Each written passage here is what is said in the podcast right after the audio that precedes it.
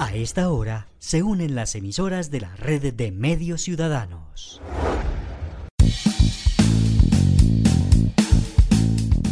Entérate Eje, la radiorevista informativa con los hechos, actividades y personajes propios de nuestra región. Entérate Eje, un programa de la red de medios ciudadanos. Hola, ¿qué tal? ¿Cómo están? ¿Cómo les va? Feliz fin de semana. Como siempre, aquí estamos muy puntuales para ofrecerles a ustedes ese gran recorrido con la información del eje cafetero. Esta es nuestra edición número 126 para este 19 eh, de febrero, para este fin de semana de Entérate Eje a través de nuestra red de medios ciudadanos de Calda, Risaralda, Quindío y Norte del Valle.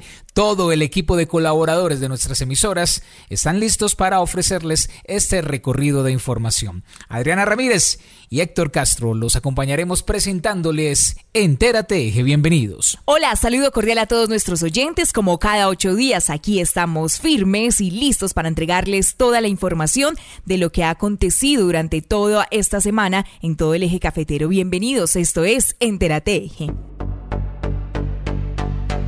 Hoy en Entérate Eje.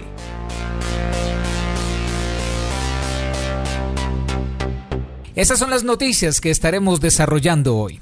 Las lluvias continúan causando dificultades en la región. Desde Gestión de Riesgo de Caldas nos dicen cómo cuidarnos. El eje cafetero presente en Anato 2022. Empresarios del turismo pueden gestionar su sello del paisaje cultural cafetero. Aún hay tiempo para aplicar por el subsidio de vivienda en Confa. Tú y yo nos cuidamos estrategia para el adulto mayor en Quindío. Este miércoles, el SENA y Emergia ofertarán en Manizales más de 190 puestos de empleo.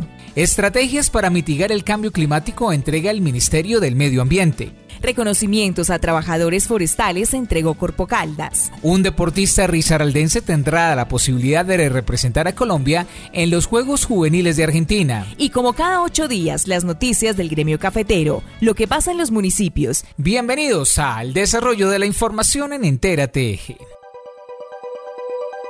Actualidad en Entérate Eje.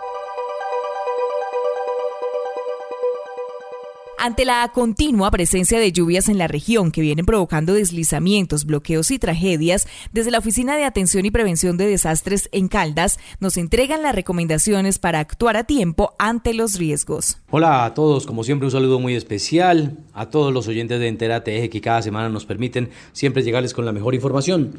La Unidad de Gestión y Prevención de Riesgos del Departamento de Caldas continúa trabajando para que ante la presencia de las lluvias, las personas que habitan en cercanías a las riberas de los ríos o a grandes laderas permanezcan alerta.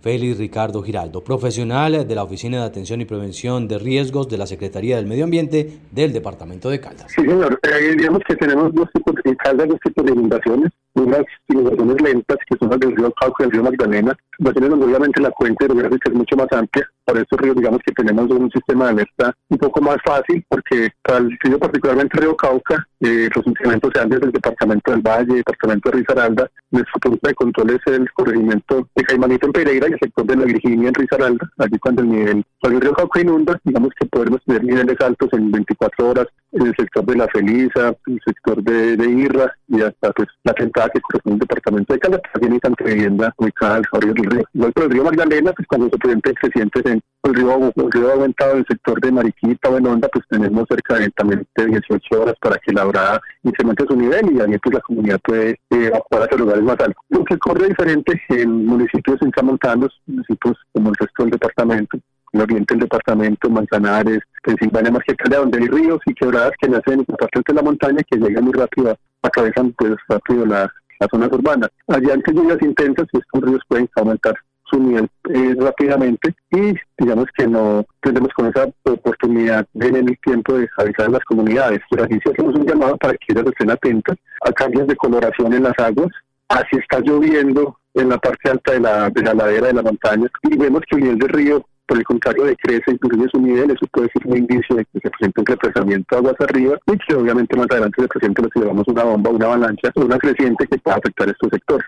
Y básicamente es allí la comunidad tiene que estar muy atenta, ellos conocen muy bien sus y mirar las, la, la, tonalidad del color del agua, mirar si está lloviendo y el río disminuye su nivel, eh, y estar alerta a síntomas como si hay agrietamientos en las laderas, si hay inclinación de árboles que puedan desencadenar deslizamientos y que generen pues estos crecientes avenidas torrenciales en los municipios o en los sectores que están cerca a quebradas.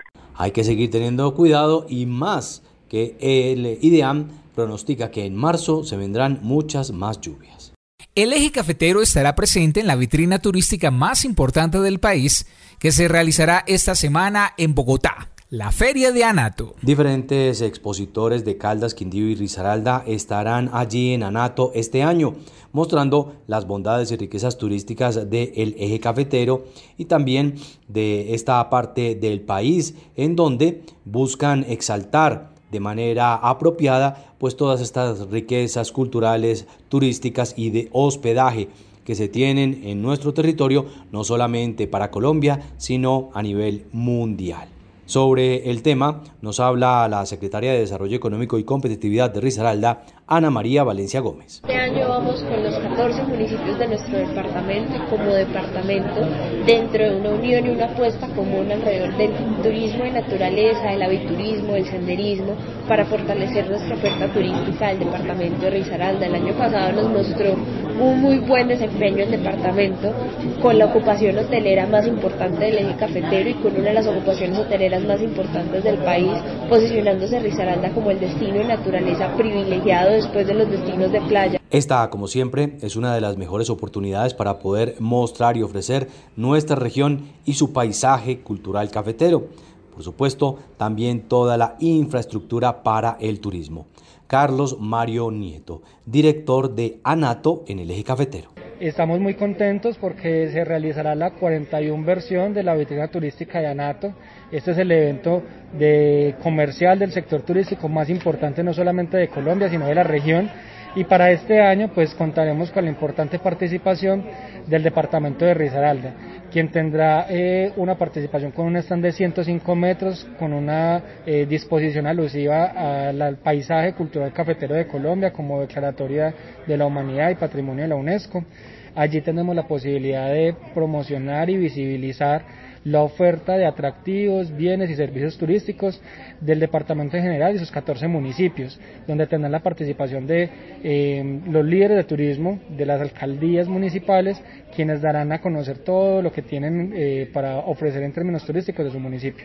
Será así como se van a tener la posibilidad de conectarse con empresas de la cadena de valor del turismo, como agencias de viajes, establecimientos hoteleros, aerolíneas, empresas de representación turística, entre otras. Entonces, este evento se celebrará en la ciudad de Bogotá del 23 al 25 de febrero y esperamos pues que nos, que nos vayamos bien y que nos acompañen pues todos los empresarios de la cadena productiva del sector turístico. Anato, la mejor vitrina turística del país. Los empresarios pertenecientes a la cadena productiva del turismo podrán aplicar en las cámaras de comercio de la región para conseguir el derecho de uso de la marca de la ruta del paisaje cultural cafetero, lo que los podrá identificar como empresarios responsables con las buenas prácticas turísticas. De esta estrategia forman parte los departamentos de Caldas, Quindío, Risaralda y Valle del Cauca, quienes también conforman el paisaje cultural cafetero.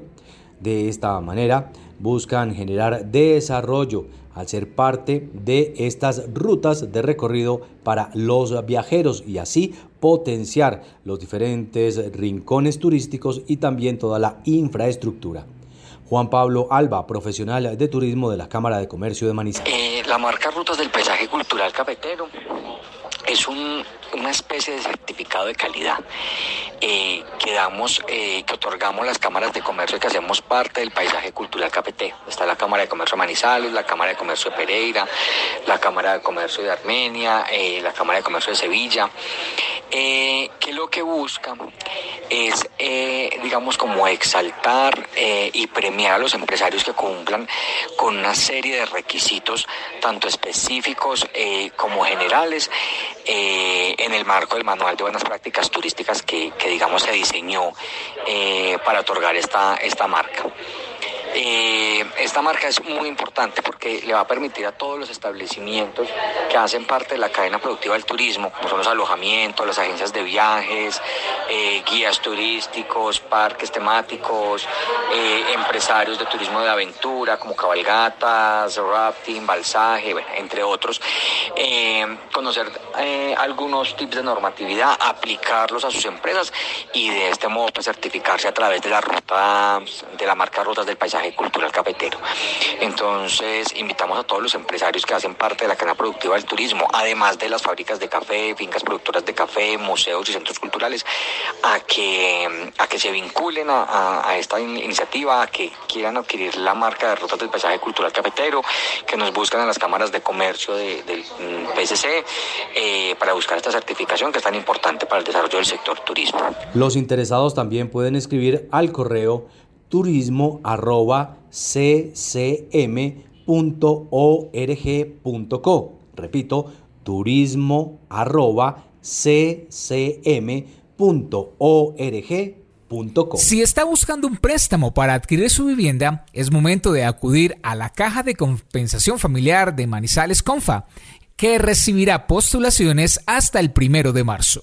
Confa se encuentra adjudicando los subsidios de vivienda para los cuales tienen plazo para postularse hasta finales de este mes de febrero. Este será el eh, primer evento dentro de las jornadas programadas por Confa para la adjudicación de subsidio de vivienda. Carlos Andrés Correa Arias, jefe de vivienda de Confa. Confa da inicio a las postulaciones al subsidio familiar de vivienda para el año 2022.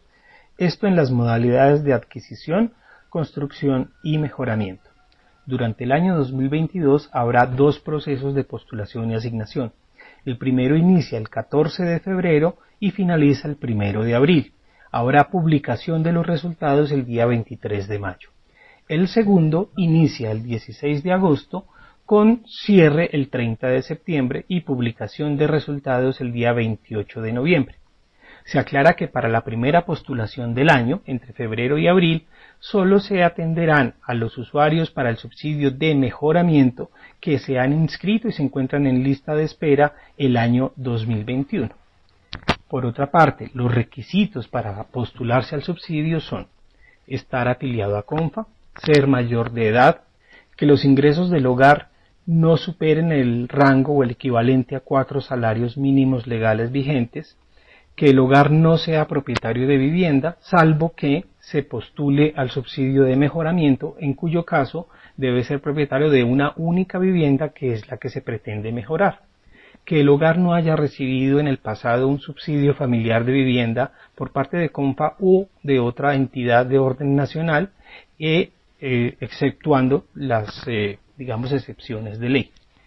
Que en los seis meses previos a la postulación haya al menos tres meses pagos de aportes a CONFA y que la empresa para la cual trabaja ese empleado se, encuentre al día en el pago de aportes a CONFA.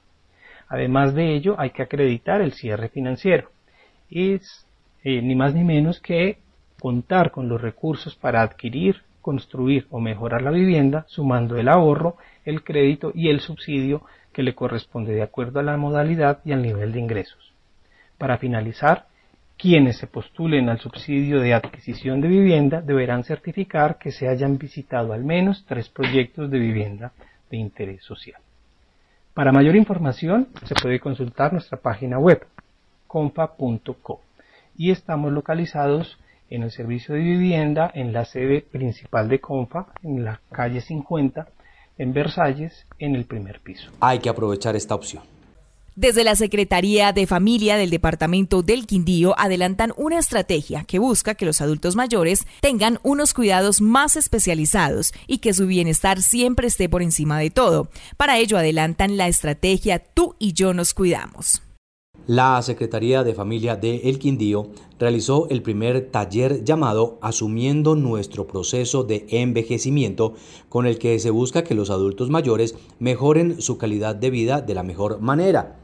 Al mismo tiempo, crean una estrategia denominada Tú y yo nos cuidamos, con el propósito de que entre todos prestemos atención a las personas con las cuales convivimos. Sobre este proyecto nos habla Arcadio Alvarado Patiño, un adulto mayor del Centro Vida Juan Pablo II de Armenia. Muy animada, muy colaborativa para con nosotros los de este Centro Vida Juan Pablo II, muy instructiva, tanto en salud como en formación, como en todo en, general.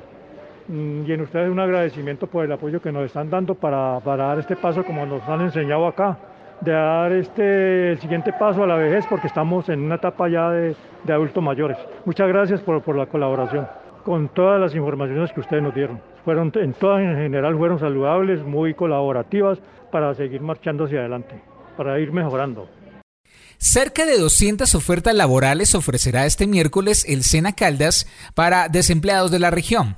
Para aplicar deberán ingresar a la página de la entidad o asistir a su sede del centro de la ciudad junto al Club Manizales para observar las ofertas laborales y los requisitos por cumplir. El Sena Caldas junto con Emergia realizarán el próximo miércoles la Feria de la Empleabilidad en la que se ofertarán más de 190 empleos para empresas de la región. La idea es poder ubicar a las personas que están buscando empleo en su campo de acción. Erika Alzate Rendón, coordinadora de la Agencia Pública de Empleo del SENA en Los quiero invitar a participar en la Feria de Empleo para Emergia en este día vamos a contar con 191 vacantes para esta gran empresa de Contact Center el 23 de febrero de 9 de la mañana a 4 de la tarde en las oficinas de la Agencia Pública de Empleo en el edificio Expansión, tercer piso. Contamos con perfiles como asesor comercial, asesor en servicio al cliente y asesores financieros. Así que los esperamos, cuenten con nuestra presencia en el evento, se va a encontrar en las instalaciones el empresario quien eh, realizará algunos procesos previos a la selección donde reclutarán las hojas de vida que a ellos les corresponde para su operación. Es una oportunidad muy grande para los colombianos y para los manizaleños que quieran una oportunidad laboral. Nuestros orientadores que se encargarán de organizar toda la población que va a llegar a esta oferta de servicios. Importantísimo que se acerquen a nuestras instalaciones de la Agencia Pública de Empleo con una hoja de vida, ojalá con los soportes de educación y experiencia relacionados a estas vacantes, ya que la empresa va a contar con una persona destinada para observar y recibir estas hojas de vida, así que allá los esperamos con estos documentos tan importantes que van a facilitar y agilizar este proceso de inclusión a esta empresa tan reconocida en el sector de contact center en la región. Hay que buscar eh, la posibilidad de encontrar trabajo aplicando a estas ofertas. El Ministerio del Medio Ambiente trabaja con el objetivo de crear estrategias que generen un aporte al mejoramiento del medio ambiente según las necesidades de género el Ministerio de Ambiente elaboró una caja de herramientas con la que busca fortalecer las capacidades institucionales con enfoque de género para gestionar el cambio climático, asegurando que las necesidades e intervenciones de las mujeres son diferentes a las de los hombres. Juan Andrés Casas, líder de integración del enfoque de género de la Dirección de Cambio Climático del Ministerio de Medio Ambiente. Colombia como parte de la Convención Marco sobre Cambio Climático y como lo ha planteado el ministro Carlos Eduardo Correa, comprende que el cambio climático no es neutral a género. Las mujeres y los hombres tenemos diferentes necesidades, roles y habilidades frente al cambio climático y estas deben ser integradas en las estrategias de mitigación y adaptación.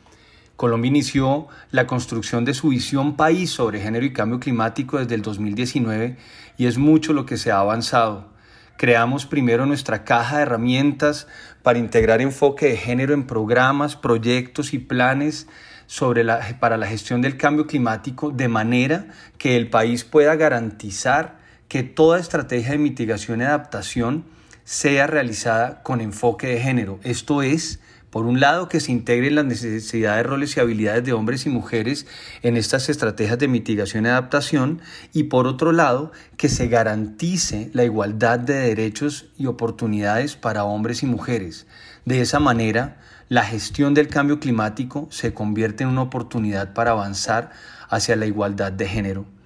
Colombia además ha asumido el gran reto, quizás el reto más ambicioso en términos de género y cambio climático, que es la formulación de un plan de acción de género y cambio climático para la implementación de nuestra contribución determinada a nivel nacional, la NDC, y nuestra estrategia climática y nuestra estratégica, estrategia climática a largo plazo, la estrategia 2050. De esa manera, Colombia va a contar con un plan de acción construido de la mano con los sectores que tienen responsabilidad sobre la gestión del cambio climático, con las organizaciones de mujeres que habitan en las zonas más vulnerables del país al cambio climático y con todas las organizaciones de la sociedad civil, la academia, las organizaciones no gubernamentales que tengan interés de participar en la construcción de este importante instrumento. Colombia avanza en la construcción de su visión país sobre género y cambio climático, comprendiendo que las mujeres y los hombres tenemos diferentes necesidades, roles y habilidades frente al cambio climático y que las mujeres tienen un rol muy importante como agentes activos en la acción climática, sin poder garantizar la participación plena, efectiva y sustantiva de las mujeres en la gestión del cambio climático, no lograremos una gestión efectiva, los proyectos perderán un enorme potencial al igual que los programas y las políticas. Adicional a esto, en la construcción de una nueva fase de política pública de equidad de género para las mujeres, Colombia está considerando el cambio climático como un elemento fundamental. Los correctos manejos forestales que buscan generar empleo pero que al mismo tiempo se preocupan de la mejor manera por cuidar el medio ambiente recibieron por parte de Corpo Caldas el reconocimiento a su labor ejemplar. Corpo Caldas entregó nuevos reconocimientos a empresarios forestales gracias a sus correctos manejos que contribuyen a generar producción forestal y al mismo tiempo a cuidar el medio ambiente en municipios como Manizales, Villa María, La Dorada y Pensilvania. Javier Trujillo Olaya, coordinador del proyecto Gobernanza Forestal de Corpocal. Gobernanza es una apuesta de trabajar la manera de forma legal la madera entre el sector público y el sector privado. Nosotros como autoridad ambiental acompañamos a las entidades en un reconocimiento que se está desarrollando en el día de hoy con 10 nuevas empresas, en la cual a través de eh, unos verificadores opcionales y unos verificadores obligatorios cumplen eh, unos protocolos que vienen inmersos en el proyecto como tal. Esto forma parte del Pacto Intersectorial por la Madera Legal en Colombia, eh, la cual está establecida en estos momentos como objetivo de orientar y trabajar por la madera legal eh, en el periodo 2020-2030. y Corpo Caldas en este compromiso de la legalidad y de acompañar a todas las empresas y a los actores de la cadena forestal, continuamos con esta actividad. Esta es parte, dijéramos, del protocolo de gobernanza forestal que está inmerso eh, en, las actividades, las cuales consisten en cumplir con unos requisitos eh, obligatorios, como el primero es el tener un libro de operaciones forestales registrados ante la corporación, en la cual aparece un código, y nosotros a través del de, eh, proyecto hacemos toda la visita, el reconocimiento, el cumplimiento de estos verificadores y hay unos opcionales que son los que ellos eh, acatan y deciden eh, iniciar ese proceso. Con él, eh, una vez se cumplan estas visitas, que a veces son tres o más, dándole la orientación. Gobernanza en su estrategia de educación ambiental lo que hace es orientar a cada uno de los usuarios y acompañarlos para que en este reconocimiento se cumplan estos verificadores. Esta es una apuesta en la cual las empresas dijéramos, de manera voluntaria nos manifiestan ante la autoridad ambiental el querer apuntarle a la legalidad. Y nosotros como autoridad los acompañamos en este cumplimiento de verificadores, el cual pues se hace, dijéramos, explícito, como en el día de hoy, en la entrega de una especie de diploma y reconocimiento a esa legalidad. Quienes recibieron el reconocimiento valoran el ser tenidos en cuenta, por supuesto también su trabajo y el esfuerzo que realizan. Jorge Hernán Ramírez, Maderas de Oriente, de Pensilvania. A ver, por lo que nosotros veníamos, pues nosotros siempre hemos, sido pues, muy juiciosos con, la, con, lo, de la legalidad de la madera. Esto nos invita a que, para que el reconocimiento, más no tanto por el reconocimiento, sino por el saber más que todo a fondo las condiciones para hacer la madera legal porque hay muchas veces uno comete muchos errores en ese sistema que uno no, conoce. Y ya con el acompañamiento del Cuerpo Caldas y con este reconocimiento, nosotros vamos a tener una, una línea mejor para venir desarrollando lo que ya veníamos haciendo, pero con más, como con más conocimiento. Eh, yo creo que por hacer bien las cosas, primero por hacer bien las cosas, eh, y saber definir de que la madera que está en nuestros bosques, son bosques naturales, debemos respetarla, ¿cierto? Y darle a conocer a la gente que, que esa madera nosotros, nosotros siempre en todo los, lo que nosotros tenemos y hacemos, nosotros siempre le hemos dicho a la gente que nosotros eh, la madera, mm, la madera de, perdón, la madera natural no la debemos tocar. Entonces la gente muchas veces cree que nosotros eh, cogemos la madera y la, la, cortamos, no, nosotros somos una madera legal, entonces la idea es de que la gente sepa que nosotros estamos trabajando con eso. Y esto nos da muchas herramientas para certificarle a las personas y a nuestros clientes que somos legales en este sentido. Reconocimiento a la buena labor. Los deportistas de la región continúan destacándose, esta vez en el tenis de mesa, donde un risaraldense se destaca y ahora busca la posibilidad de representar el país en los Juegos Suramericanos de la Juventud. Jerónimo Salazar fue convocado por la Federación Colombiana de Tenis de Mesa para participar en los selectivos que se realizarán en el mes de marzo en Ibagué. Allí se escogerán los mejores del país para participar en los terceros Juegos Suramericanos de la Juventud en Argentina. Jerónimo Salazar, deportista risaraldense. Este llamado esta convocatoria es muy importante para mí porque es un chequeo nacional, el cual si gano dos de tres partidos eh, contra uno de mis compañeros, eh, lograré ir a Rosario, Argentina. Entonces este chequeo es muy importante para mí porque me va a abrir a varias puertas y una nueva oportunidad de representar al país. Para su técnico es muy significativo y todo se logra gracias a la dedicación y disciplina del deportista. Juan Carlos García, entrenador de tenis de mesa de Rizaral. Bueno, hoy recibimos una grata noticia para la Liga Risaraldense de tenis de mesa. Nuestro deportista eh, ranqueado a nivel nacional, puesto 3 en la categoría sub-19, Jerónimo Salazar de la ciudad de Pereira ha sido convocado para realizar o participar en un chequeo nacional en donde debe disputarse el segundo puesto con un deportista de Bogotá al que ya anteriormente lo ha ganado y si logra ganarle en un evento que se realizará en los primeros días de marzo en la ciudad en, en Ibagué, en Tolima, pues quedaría ya clasificado para participar por Colombia en los terceros Juegos Suramericanos que se disputarán en Rosario, Argentina, este año. Esperemos que Jerónimo logre el cupo para representar a Colombia allí en Argentina. Cerramos esta primera parte de Entérate Eje con la información del gremio cafetero. Siempre nos la presenta Adrián Rodríguez. ¿Qué tal, Adrián? La alcaldía de Manizales, a través de la Secretaría de Agricultura y el Comité de Cafeteros de Caldas, vuelven a unir esfuerzos para seguir impulsando a la caficultura del municipio mediante el convenio para el fomento de la productividad cafetera y la innovación tecnológica en la zona rural de Manizales. Con el respaldo pleno del alcalde de Manizales Carlos Mario Marín Correa, el convenio se ejecuta desde 2020 y en 2022 continúa con una inversión de 1.360 millones que lo confirman como el convenio de productividad cafetera más grande del país. La alcaldía aporta 800 millones y el comité 560 millones con recursos del Fondo Nacional del Café. El secretario encargado de Agricultura de Manizales, Hugo Fernando Moncada Cuervo, habló para Por los Caminos de Caldas y resaltó que el municipio está comprometido con los caficultores. Continuamos con el convenio de productividad cafetera. Hoy le contamos a toda nuestra comunidad que el municipio de Manizales está comprometido con los caficultores de Manizales. Estamos aportando 800 millones de pesos para engrandecer ese convenio que tiene un costo de 1.360 millones de pesos. Es el convenio más grande de productividad cafetera que existe en el país y eso ha hecho que Manizales se posicione como la ciudad capital más importante frente a la renovación de cafetales, frente a una caficultura mucho más joven y más productiva.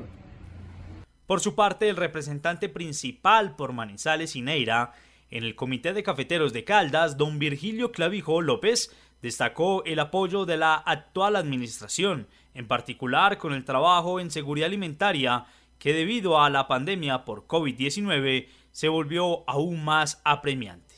Escuchemos a nuestro representante cafetero. Este convenio es muy interesante porque aquí le aseguramos un mejor bienestar a los cafeteros de aquí del municipio de Manizales. Este convenio que se firmó la alcaldía y el, municipio de Manizales está por 1.360 millones de pesos, de los cuales la alcaldía coloca 800 millones de pesos y el comité con fondos de, con dinero del Fondo Nacional del Café, aporta 560 millones de pesos que tiene varios componentes. El más interesante es la reactivación de la caficultura en el municipio, que está compuesto por eh, eh, fertilizantes, eh, renovación de, del café, la siembra, las nuevas siembras y también tiene un componente el más interesante en este momento que es la seguridad alimentaria, porque como bien sabemos el país está muy escaso de, de comida y aquí se le irá a hacer un seguimiento muy importante para que el cafetero pueda tener su eh, cultivar sus productos y no tenga que venir aquí a las plazas de mercado que a comprar unos productos bien, bien caros, bien costosos. Yo creo que, que se está haciendo buena labor y la administración, tanto la administración como el comité, pensó muy bien en este proyecto. Finalmente, tenemos que decirles a todos ustedes, queridos oyentes, que el apoyo a los caficultores se dará a través de seis componentes. Mucha atención, amigo caficultor.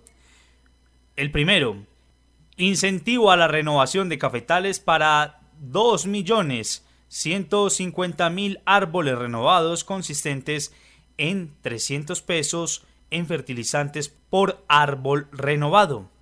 2. Nuevas siembras de café para 200.000 nuevos árboles sembrados con 450 pesos en fertilizante por árbol sembrado. En el número 3, entrega de material vegetal, con la entrega de 400.000 colinos para renovación por siembra o nuevas siembras. En cuarto punto, tercer concurso de cafés tostados origen Manizales, el reto de los colonizadores, que el año pasado registró puntajes sobresalientes entre 85.20 en suaves lavados colombianos con café Cumbres de Caldas y 85,15 en la categoría exóticos con Mister y Coffee. En el componente número 5, seguridad alimentaria, en lo que se espera beneficiar a 150 familias cafeteras. Y en el punto 6, innovación tecnológica, que contempla 80 mejoramientos de infraestructura de secado. La ejecución del convenio comenzó el 28 de enero y termina el 15 de diciembre, para cuando se espera que la caficultura de Manizales se haya consolidado aún más y el municipio siga siendo destacado por su café de calidad y por ser la capital cafetera más productiva de Colombia. Por la red de medios ciudadanos, escuchan Entérate Eje.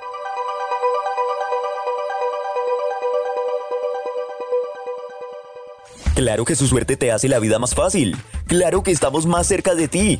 Claro que traemos lo mejor para ti. Claro que puedes pagar tu factura con nosotros. Ahora pagar tu factura de Claro Hogar y Claro Móvil es más fácil. Acércate a cualquiera de nuestros puntos de venta Su Suerte y listo. ¡Su suerte!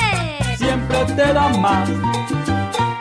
Santa Sofía es el único hospital público en la región con servicio de gineco-oncología. Contamos con equipos especiales para la detección temprana o procedimientos quirúrgicos, como la nueva torre de la paroscopia con verde indocianina. Consultas 887-9200, extensión 752. El sistema de alumbrado público de Manizales es un patrimonio de todos. Protegerlo y velar porque su infraestructura esté en buen estado debe ser compromiso de cada uno de nosotros. Los invitamos a denunciar y reportar los daños, robos o anomalías en las luminarias de tu barrio escribiéndonos al WhatsApp 350-405-3493 o puedes contactarnos a las líneas 889-1020 y 889-1030. Por una Manizales más grande en Imbama iluminamos y proyectamos tu futuro. Pensando en el bienestar económico y social de nuestros suscriptores, extendimos junto al fabricante de 3 a 4 años la garantía de los medidores de media, manteniendo el precio del año anterior. Más información en su seccional más cercana o en www.empocaldas.com.co. Empocaldas, construyendo juntos tu bienestar. Aplica condiciones y restricciones. Válido solo para medidores adquiridos a partir del 15 de febrero de 2022. Gestión, transparencia autonomía. Lo invitamos a que nos acompañe este 3 de marzo a partir de las 9 de la mañana en la jornada de rendición de cuentas de la Universidad de Caldas. Conéctese y participe a través de nuestras redes sociales, arroba udecaldas. Consulte nuestro informe de gestión en www ucaldas.edu.co. Todos somos Universidad de Caldas. Que la vacuna viene con chip que modifica el ADN. Razones para no comer cuento. No hay posibilidad física de insertar un chip dentro del líquido de la vacuna y mucho menos el virus. El contenido es de dominio público y lo puedes consultar. Gobierno de Colombia. En Entérate Eje, hechos y personajes de los municipios. Seguimos en Entérate Eje con esta segunda parte donde damos nuestro recorrido por los municipios del Eje. Iniciamos por Aguadas, donde más de 100 familias de este municipio serán beneficiadas con soluciones de vivienda. La información nos la amplía Olga Cecilia Franco. La Secretaría de Vivienda de Caldas, en cabeza del doctor Javier Eduardo Torres Martínez, realizó importante visita al municipio de Aguadas para evaluar el avance de las tareas que este despacho departamental tiene pendiente por desarrollar para beneficio de la población, no solo de Aguadas, sino también del corregimiento de Arma, de la mano del alcalde municipal Diego Fernando González Marín. Preguntamos al secretario el motivo de su visita al municipio y eso nos respondió. Estamos aquí con el alcalde de Aguadas justamente haciendo seguimiento a todas las tareas que la Secretaría de Vivienda tiene pendientes con la alcaldía y a su vez haciendo un repaso a cada uno de los programas que tenemos hoy con la alcaldía. Como para contarles a todos, tenemos entonces la construcción de 80 viviendas nuevas en el programa Mil Viviendas, que será aquí en Aguadas, en el barrio Olivares, en la etapa 6 del barrio Olivares. También estamos obviamente avanzando con la etapa de etapa 2 de la vivienda prefabricada tenemos 15 unidades de vivienda que estamos haciendo con la gobernación de Caldas en cofinanciación con la alcaldía de Aguadas. Tenemos una futura etapa eh, que para nosotros es la etapa 4, donde el alcalde va a cofinanciar 33 viviendas y es un esfuerzo muy importante que está haciendo y la idea es que podamos llevar estas viviendas a esos lugares dispersos donde por dificultades logísticas no se puede hacer vivienda nucleada, esto es vivienda rural, estamos mejorando las condiciones de vida de las personas. Secretario, ¿cómo va este proyecto de bloqueras comunitarias en Arma?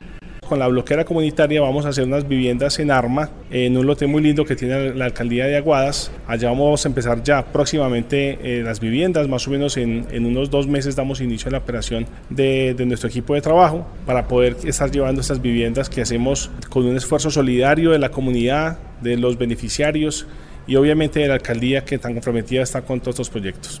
Quiero saludar a todos los oyentes de la red de medios ciudadanos, muy atentos a las noticias y obviamente agradeciéndoles por la invitación a este programa. Además, se resalta que estas cerca de 112 viviendas beneficiarán a la población más vulnerable y que con ella mejorarán su calidad de vida y la de sus familias. La Asociación de Hoteles Solidarios de España firmaron un convenio con la Administración de Aguadas para la recuperación del jardín botánico de este municipio. Olga Cecilia Franco con el informe. En el municipio de Aguadas se firmó un acuerdo con la Asociación de Hoteles Solidarios de España, que precisamente se desarrollará en el Jardín Botánico para la recuperación de la biodiversidad de este importante lugar. Así lo afirmó el alcalde municipal Diego Fernando González Marín. Un saludo para todos. En días pasados firmamos un acuerdo marco de colaboración institucional con la Asociación de Hoteles Solidarios de España para el montaje en nuestro municipio de una estación experimental para la investigación de la biodiversidad. Esta estación queremos que sea de nuestro jardín botánico para poder emprender acciones de recuperación de este importante sector ambiental de nuestro municipio. Angélica Lozano, vicepresidenta de la Asociación de Hoteles Solidarios de España, entidad que desarrollará esa estrategia, se refirió al respecto. Ante todo queremos darle las gracias al señor alcalde Diego Fernando González por apoyar el desarrollo de este programa en el municipio, programa EIB Aguadas, que es un programa de cooperación internacional que busca no solo el desarrollo social, económico, sino también medioambiental en el municipio. Concretamente, el programa va a desarrollar tres proyectos macro que es eh, en el Jardín Botánico se va a implementar un santuario de aves, en instalaciones de la Fonda de la Herrería una estación experimental para la investigación de la biodiversidad y estos dos proyectos se van a recoger en un tercer proyecto virtual en donde en el mundo entero van a conocer qué se está desarrollando en temas ambientales, sociales y económicos en el municipio. Con este programa de cooperación internacional llamado EIB, se busca fortalecer los campos medioambiental, económico y social de la población. Además, el santuario de aves será un nuevo atractivo turístico para los visitantes a este pueblo patrimonio de Colombia. Pasemos ahora a Salamina, donde se dio apertura a las inscripciones del programa BETS. Esta y otras noticias con Héctor Freddy Castaño. En Salamina, hasta el próximo 13 de marzo, estarán abiertas las inscripciones al programa BEPS, Beneficios Económicos Periódicos, para creadores y gestores culturales, el cual se financia con el 10% de los recursos de estampilla Procultura, un impuesto que existe en el municipio de Salamina desde el año 2004. Pero ¿a quiénes están dirigidos y cuáles son las modalidades de este programa? Nos responde Dayana Agudelo directora de la Casa de Cultura Rodrigo Jiménez Mejía en Salamina. Está dirigido a aquellos colombianos creadores y gestores culturales que perciben menos de un salario mínimo mensual legal vigente, están afiliados al régimen subsidiado de salud o pertenecen al régimen contributivo en calidad de beneficiarios. Son dos modalidades a las que las personas pueden acceder. La primera es la anualidad vitalicia que está dirigida a aquellos creadores y gestores culturales que tienen más de 57 años para el caso de las mujeres y más de 62 años para el caso de los hombres, quienes tendrán eh, el derecho a acceder a un recurso cada dos meses eh, hasta el día de su muerte. La segunda modalidad es la motivación al ahorro, que es para aquellos creadores y gestores culturales que aún no han cumplido la edad de pensión y esto se convierte en un ahorro que será recibido a la hora de recibir también su pensión. Para eh, acceder a este programa se deben acreditar las condiciones eh, de creador y gestor cultural establecidas por el Ministerio de Cultura. Entérate Eje. El municipio de La Merced se viene fortaleciendo en los últimos años en materia de turismo aventura y de naturaleza. Es por eso que el SENA viene haciendo presencia en este municipio. Es así como el pasado viernes, el docente líder de la especialidad en turismo del SENA Regional Caldas, Jorge Eduardo Ateortúa, atendió la invitación de la Administración Municipal y se reunió con un grupo significativo de jóvenes y adultos con el objetivo de ofrecer el técnico en operación turística local para la Merced. El técnico en operación turística local es un programa que le va a dar cobertura a los aprendices para que se formen en competencias técnicas para administrar unidades productivas turísticas, para promocionar el destino, para diseñar experiencias y productos turísticos, para gerenciar eh, una, empresa prestadora de servicios turísticos y también para tener las habilidades y las destrezas que permitan hacer recorridos turísticos en el municipio de La Merced. Lo clave es formar el talento humano, lo clave acá es formar las personas, porque el municipio de La Merced tiene unos atributos muy valiosos. Uno, su conectividad cercana con la troncal de Occidente Pacífico 3, eh, sus, sus vías en buen estado de accesibilidad al municipio pero ante todos los atributos de paisaje, paisaje cultural cafetero, ruralidad, turismo de naturaleza, turismo de aventura, como el parapente, eh, y, otros atributos que vamos a irle sumando. Entonces, para poder tener eh, la capacidad técnica operativa para atender esa demanda turística, es más que necesario formar y capacitar a los habitantes locales de la Merced y del área rural para que presten servicios turísticos de calidad eh, y con un muy buen nivel de competencia técnica y operativa. ¿A quién estaría dirigido este técnico? El técnico está dirigido a toda la población en general, eh, tiene unos requisitos como tener noveno grado aprobado efectivamente, pero está dirigido a toda la comunidad en general. Pero es importante hacer el llamado a todos aquellos que hacen parte de la cadena de valor. ¿Quiénes? Los hoteleros, los restauranteros, los transportadores, los guías locales, el comercio, y todas aquellas personas que de alguna manera eh, los gestores culturales, los empleados públicos, tienen línea directa con la atención a turistas que llegan al municipio de La Merced. Se hablaba de la posibilidad de articularlo con las instituciones educativas. Por supuesto, el programa tiene dentro de su cobertura lo que llamamos articulación con la media técnica y es poder también llevar este mismo técnico en la población turística local a los colegios eh, del municipio, especialmente a los estudiantes de grado décimo y once, para que cuando terminen su bachillerato terminen con doble titulación. Su título de bachiller y su título de técnico en operación turística local, otra oportunidad muy maravillosa que también se puede aprovechar. Este mismo técnico se ha venido realizando en otros municipios del departamento de Caldas. ¿Cómo ha sido la experiencia? Claro, lo tenemos en este momento en el municipio de Río Sucio, en el municipio de Salamina, en el municipio de Villa Caldas, eh, y la experiencia ha sido altamente significativa, ha sido buen impacto eh, le ha dado cobertura a, poder tener una oferta turística más cualificada para la, para, la, para la, prestación de servicios turísticos y ante todo la posibilidad de que estudiantes, jóvenes, bachilleres, cuando terminen su bachillerato, tengan inserción directa en el mundo productivo laboral. Inicialmente, se empezará con un curso complementario denominado Manejo de la Información Turística Regional, para entrar luego a conectarlo con el técnico en información turística local. La invitación entonces para que los mercedeños aprovechemos estos espacios de formación con el SENA, que nos permitirán cualificarnos como personas, como profesionales, para prestar servicios turísticos de alto nivel competitivo. Y ante todo, posicionar el destino turístico de la Merced como uno de los de mayor crecimiento en el occidente caldense. Desde el municipio de la Merced Caldas, para Entera TG, informó Héctor Freddy Castaño. Seguimos al occidente de Caldas, en Anserma, con el corresponsal John Mario Agudelo y su equipo del Informador de Occidente. Las mujeres cafeteras de Anserma están dichosas porque desde la semana anterior el café que es cosechado en sus propias fincas se exhibe en el nuevo punto habilitado por la marca Origen Caldas en la ciudad de Manizales. Así lo manifiestan las caficultoras Luz Marina Restrepo y Rosalba Polanco. Eh, que nosotros, nuestro café de Ansermeñas, desde el jueves está en las tiendas Origen Caldas de Manizales, también lo vamos a tener en el stand de la gobernación. Eh, esto ha sido un paso a paso, entonces nosotros queremos que nuestro municipio, lo que nos ocurrió esta semana, que es muy placentero, nosotros venimos desde el 2009 con este emprendimiento. Con este emprendimiento venimos desde el 2009. Esto ha sido un paso a paso. Entonces, ahorita ya contarles esta gran satisfacción que tenemos las mujeres cafeteras de Café de Ansermeñas, que ya nuestro café está en las tiendas Origen Caldas, que Origen Caldas ha acogido a todos los emprendedores del Bajo Occidente de Caldas. Ahorita ya en, la tienda Origen Caldas del Mall Plaza, en el primer nivel, encuentran el café de Ansermeñas.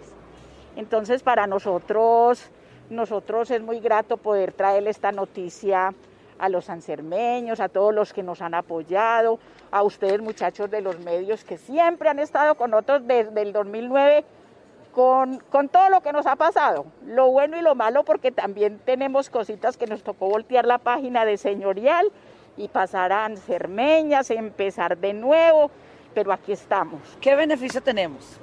Que con nuestro café ya nosotros tenemos beneficio para nosotras mismas. Le aportamos al grupo y nos aportamos a nuestra familia.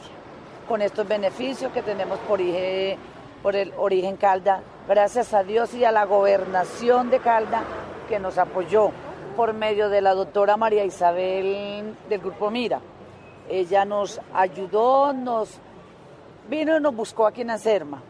Dijo, yo quiero coger este grupo porque yo quiero que ustedes estén en las tiendas de origen Calda. Eh, nos sentimos orgullosa, primero que yo, Ave María. Yo me siento feliz de estar en, en las tiendas de origen Calda, con todos los beneficios que tenemos, que ya empezamos a ingresar, a tener ingresos para nosotras mismas. ¿Por qué? Porque primero lo hacíamos artesanal y lo vendemos así artesanal. Le doy gracias a Dios primeramente, a Equidad de Género, que fue donde nos formamos, porque en Equidad de Género fue donde yo me formé. Eh, empecé desde 2010, empecé yo, atrás de las compañeras que venía de 2009. Y hoy me siento feliz, orgullosa de Anserma, de le doy gracias a Dios, la cooperativa y el comité. Ante el deterioro que ha mostrado la carretera Anserma Los Encuentros, pavimentada hace menos de dos años, concejales interpusieron acción popular para que la administración departamental active las pólizas de la obra. Sobre este tema, el concejal Fernando Campo dijo. Y el desembotellamiento de la vía hacia Mistrató y Belén de Umbría, vía Anserma, San Pedro, el Rosario de los Encuentros esa es una obra que interpusimos hace más o menos seis años, inclusive con los mismos concejales Jorge Marín, el concejal Wilfredo y el concejal Alexander, y otros concejales también igualmente de esa zona, porque es importante mencionarlos también porque ellos están comprometidos con esto.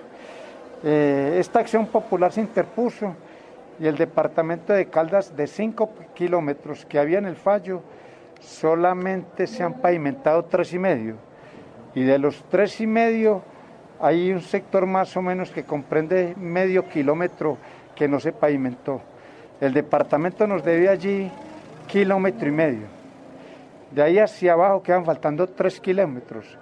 Esperamos pues que el departamento le ponga la mano a esta vía, le ponga la mano a esta obra, porque es importante para el desarrollo del municipio de Anserma y los demás municipios. Es una obra que costó mucha plata y los materiales en estos momentos se están dañando.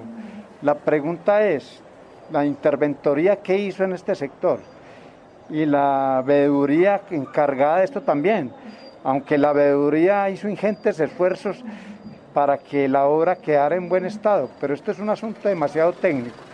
Hay que decirlo que el departamento debe, debe en este caso acusar las pólizas de manejo con respecto a la misma obra, porque como vemos la vía ya está presentando problemas en el tramo carreteable que se pavimentó. Pero aquí todos tenemos que influir en esto y las comunidades de ese sector tienen que estar preparadas y atentas para que la obra realmente se termine bien. Yo hablé con la personería, espero que ella y yo vamos con los concejales a este sector y revisemos lo que está pasando allí. Estamos esperando simplemente un derecho de petición del departamento de Caldas para que lo conteste. Y como dije, allá nos desplazaremos con la personería. Están escuchando Entérate Eje, con el fin de explorar los predios que deben adquirirse para la construcción del Parque Vial Los Guayacanes, antes llamado Variante de Belén, en Belén de Umbría, su alcalde Jesús Antonio Bermúdez recorrió el sitio en compañía de varios representantes de la familia Betancur Díaz, propietarios de varios de los terrenos por donde pasará el primer tramo del proyecto. Así lo expresó el mandatario de Belén de Umbría, Jesús Antonio Bermúdez. Una satisfacción muy grande poder empezar a contactar a los propietarios de los predios y llevar tal vez un proceso muy transparente, muy completo, un proceso muy concertado de negociación de los predios que permitirán construir la variante de La Paz con el puente que hemos llamado Viaducto de La Paz. Aquí con la familia Mejía, con don Roberto Mejía y sus hijos y nietos, estamos haciendo los primeros contactos porque queremos adquirir estos predios en las próximas semanas.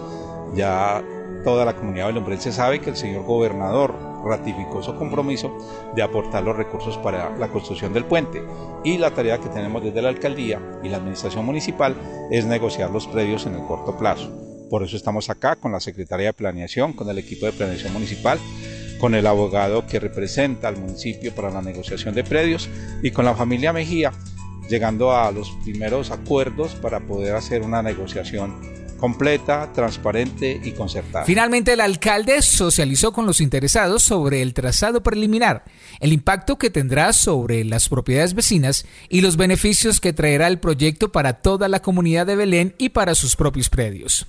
Esto es un bien para todos, para la comunidad, para el municipio. Muy contentos de que esto se, haya un hecho, una realidad, porque nos va, va a beneficiar a todos nosotros, los dueños de estos predios, los que tenemos casa acá, eso nos va a beneficiar. Yo siempre he creído en este proyecto. Cuando el alcalde inició campaña, yo creí en él, ¿cierto? Entonces ya yo lo traje aquí a la vereda el alcalde acá en la Casa de Doña Socorro nos dio a conocer el proyecto que tenía, el viaducto La Paz. Yo creí en él. Hoy en día que se está viendo esta realidad, porque ya hoy sabemos que es una realidad, yo le doy gracias a Dios. Y doy gracias a mi familia, a los vecinos que también han estado en este proyecto. Doy gracias a Dios y espero que en las próximas semanas el proyecto siga adelante y que va a ser una realidad. Entérate Eje. Noticias de Belalcázar. La policía realizó la campaña Computadores para Soñar para recolectar equipos de cómputo, los cuales fueron arreglados y entregados a los niños más necesitados de las veredas de este municipio. El subintendente John Bermúdez, líder de esta actividad, explica.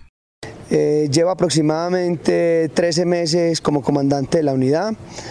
La idea o la campaña de computadores para soñar nació de la necesidad de ayudar a los niños, niñas y adolescentes de mi jurisdicción al ver que en mis actividades diarias de acercamiento a la comunidad, de ese contacto primero con el ciudadano, veía a estos niños con ciertas dificultades en la modalidad de la educación virtual, en la alternancia. Ver los desplazamientos que debían eh, de ejecutar día a día para poder cumplir con las exigencias educativas eh, me movió y me motivó con mi equipo de trabajo a buscar personas comprometidas, empresarios, administradores, eh, propietarios de fincas de mi jurisdicción, para llevarles la idea, para crear confianza, para crear cercanía. Eh, logrando tener muy buena acogida, impactando de manera satisfactoria a unas familias, buscando principalmente aquellas que tenían índices bajos de adquisición económica. Logramos identificar familias conformadas por cinco o seis niños y que alrededor de estas también había niños que iban a hacer o que iban a aprovechar de la mejor manera esta herramienta tecnológica. Eh, con ganas de acercar a estos jóvenes del campo a la educación, a mejores oportunidades. Computadores para soñar eh, es la necesidad, la urgencia de como policía aportar un grano de arena a la construcción de tejido social, de servir, de enfocar nuestro trabajo hacia aquellas personas que lo requieren de una manera satisfactoria, para que en la sonrisa de un niño sea ese valor, esa gratificación del esfuerzo realizado. Soy el canal simplemente de comunicación de personas que en realidad están comprometidas y que le dan ese voto de confianza a esta institución a través del servidor. Dijo además el subintendente que algunos habitantes del municipio de Belalcázar conocieron la iniciativa y así fue como donaron cuatro computadores, los cuales fueron entregados en la vereda La Paloma, Conventos y El Madroño, todas distantes del casco urbano. Entérate Eje. Vamos a Quinchía, donde el invierno sigue afectando las vías y la información nos la entrega Arley de J. Blandón. Ayer en horas de la mañana se presentó un fuerte aguacero en el municipio de Quinchía, donde resultaron afectadas algunas vías eh, veredales, como también algunas viviendas resultaron inundadas. Precisamente hablamos con el secretario de Planeación, el señor Ovidio Lema, quien nos eh, comentó acerca de la situación que se presentó, como les decía, ayer en el municipio de Quinchía. Hubo un fuerte aguacero en el municipio, eh, el cual afectó principalmente dos vías, la vía Irra, Quinchía, a la altura de la vereda Aguas Claras. Afortunadamente hubo solamente caída de material, no hubo taponamiento de vía. También se nos presenta en este momento taponamiento de la vía La Palma La Ciénaga por la vereda San Juan eh, ya la maquinaria está en el sector. Eh, queremos pues informarle a la opinión pública que no han habido pues, desastres naturales afortunadamente, pero estamos alerta. Hoy a las 4 de la tarde tendremos sistema de gestión de riesgo. El comité se reúne ahorita a las 4 para evaluar algo otras peticiones que lleguen de las comunidades diferentes del municipio. Para la radio revista Entérate Eje, este fue un informe de Rey de J. Blandón. Entérate Eje Cerramos esta sección con información desde el municipio de Pensilvania, al oriente del departamento de Caldas. Allí la institución de educación superior inició actividades y nos cuentan cuáles son las proyecciones para este año. Saludo a la red de medios ciudadanos. Esta semana inició clases la IESINOC y el vicerrector Nicolás Otálvaro nos habla sobre las expectativas, la población estudiantil con la que cuentan y el estado de las instalaciones. Mi nombre es Nicolás Otálvaro, soy el vicerrector académico de la IESINOC. Pues felicitarlos primero porque qué rico, qué chicos tan jóvenes incursionando en estas áreas del periodismo, de llevar a la comunidad información de relevancia y que sean inquietos pues con todos los temas. Así que primero que todo felicitaciones a ustedes, a la normal que también sabemos que está en procesos, vimos que tienen la fachada ya distinta, que sabemos que esos procesos son siempre muy muy muy valiosos. Además que nosotros guardamos una gratitud con la normal porque pues nos acogieron durante el tiempo que nosotros tuvimos que salir de estas instalaciones muy reconocidos y que bueno, pues volvernos a encontrar. Nosotros estuvimos un año y medio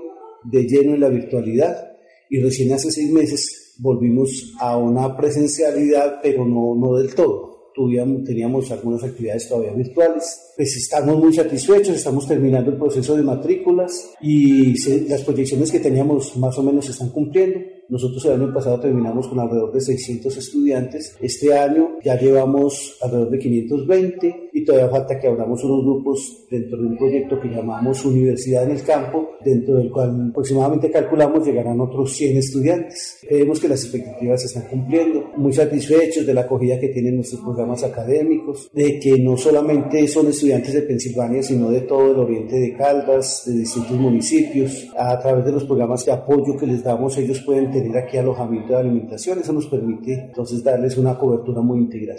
Nuevas instalaciones son un campus en el cual hay una inversión bastante importante, unos recursos gestionados por nuestro rector a través del Fondo de Regalías, que fueron los que nos permitieron esta obra que empezó por la implosión de un del bloque antiguo por razones eh, técnicas, dado que el lote no aguantaba un peso tan fuerte y estábamos en riesgo de ocurrir algún accidente. A raíz de esa situación, entonces allí no se podía volver a construir una edificación de ese tamaño. Lo que hicimos fue que en esa área se dedicara a la parte como deportiva. Entonces hay unos juegos de salud y en la, donde era el patio pues ya se construyeron las, las canchas, una cancha sintética que por supuesto está a la orden de la, de la normal para que también cuando lo requieran y que las condiciones se den pues puedan utilizarla. Y al costado izquierdo ya tenemos un bloque de dos pisos. En la parte de arriba están oficinas. Realmente la institución ha crecido mucho y se está generando mucho empleo aquí en Pensilvania. Entonces era necesario tener esa área de oficinas que ya se tienen 11 oficinas allí en ese, en ese bloque. Adicionalmente se tienen dos salones amplios, en uno de ellos estamos organizando toda la parte de comunicación y prensa que requiere por los equipos, por los estudios, por la gente que trabaja allí, pues tener un área mayor. Y en el primer piso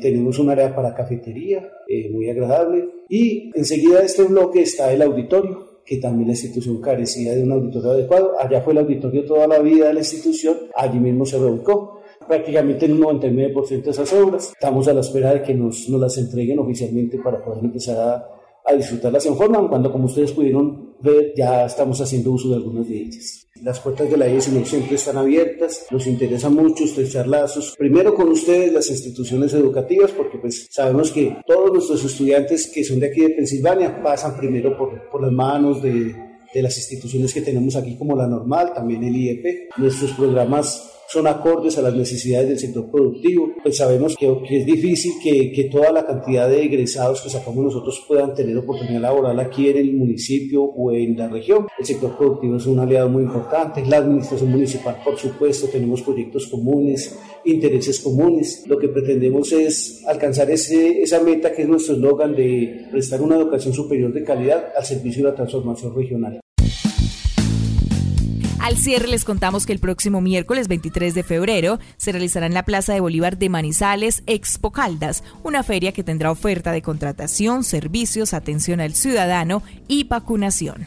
De esta manera llegamos al final de Entérate Eje que llega a ustedes a través de nuestra red de emisoras. Inmaculada Estéreo, Anserma Estéreo, Brisa FM, Mirador Estéreo, Dorada Estéreo, Pensilvania Estéreo, Angular Estéreo de Palestina, Quimbaya Estéreo, La Bacana en Salento, Alcalá FM en el norte del valle, Armonía Estéreo en Salamina, Cristal Estéreo en Unión Panamericana, Departamento de Chocó, La Campeona Estéreo en Samaná, Azúcar Estéreo en La Virginia, Quinchía Estéreo, Radio Cóndor de la Universidad Autónoma de Manizales, UMFM de la Universidad de Manizales, Viterbo Estéreo y Voces FM en Manzanares. Nos pueden escuchar en cualquiera de las plataformas digitales, al igual que el programa está hospedado en brisafm.net para que lo escuchen cuando deseen.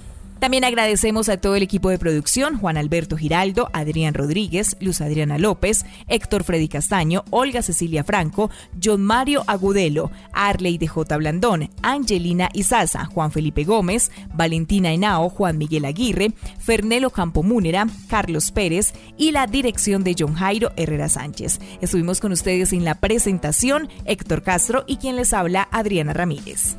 Entérate es una producción de Mix Medios para la red de medios ciudadanos. Que tengan una feliz semana. Hasta el próximo capítulo de Entérate Eje. Entérate Eje, la radiorevista informativa con los hechos, actividades y personajes propios de nuestra región. Entérate Eje, un programa de la red de medios ciudadanos